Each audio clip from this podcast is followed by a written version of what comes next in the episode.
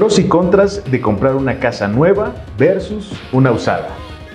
Gracias por entrar al podcast de Coldwell Banker México. Y aquí encontrarás temas de mercadotecnia, negocios, finanzas, tecnología e inmuebles. Yo soy Alejandro Blé, súbele el volumen y disfruta de este episodio.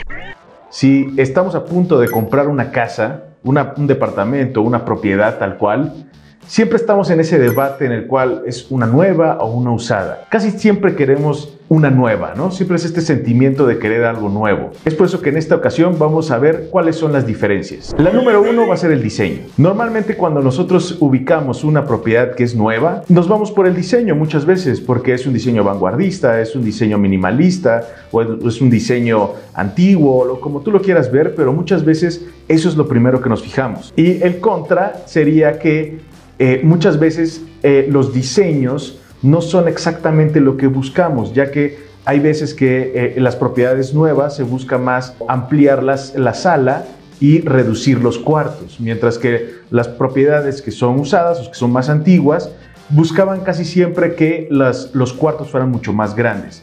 Otro pro sería el sentimiento que te da tener algo nuevo. Esto lo vemos con todos los productos que nosotros tenemos. Muchas veces el querer comprar algo usado casi siempre nos limita porque nosotros creemos que siendo algo usado es de menor calidad o que alguien le hizo algo anteriormente que va a hacer que ese producto pierda su valor o que en algún momento caiga. El sentimiento que nosotros debemos tener es el de propiedad, es el de tener algo que a futuro va a valer más, el tener un legado. Es por eso que eh, la contra de tener algo nuevo va a ser que muchas veces eh, es más económico el poder tener algo usado que el tener algo nuevo.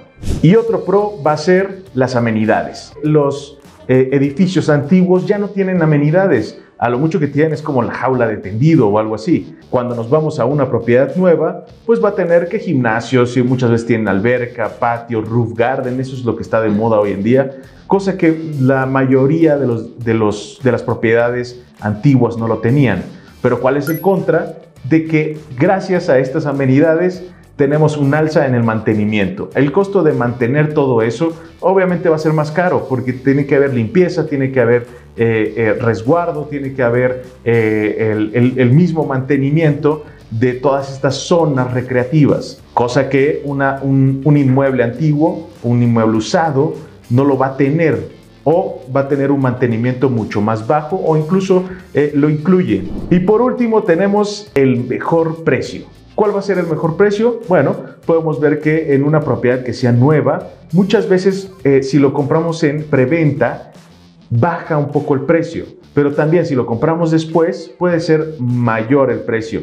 Mientras que una, una inmueble que es antiguo, que es usado, normalmente siempre bajan un poquito más los precios para poder competir en el mercado. Al final de todo esto, la realidad es de que tú debes comprar o debes adquirir lo que más te convenga, lo que se adecue a tus necesidades y sobre todo lo que te haga feliz. Yo soy Alejandro Ble y si tienes más pros, ya tienes más contras que nos quieras decir, que me quieras mostrar, puedes dejarlo en los comentarios.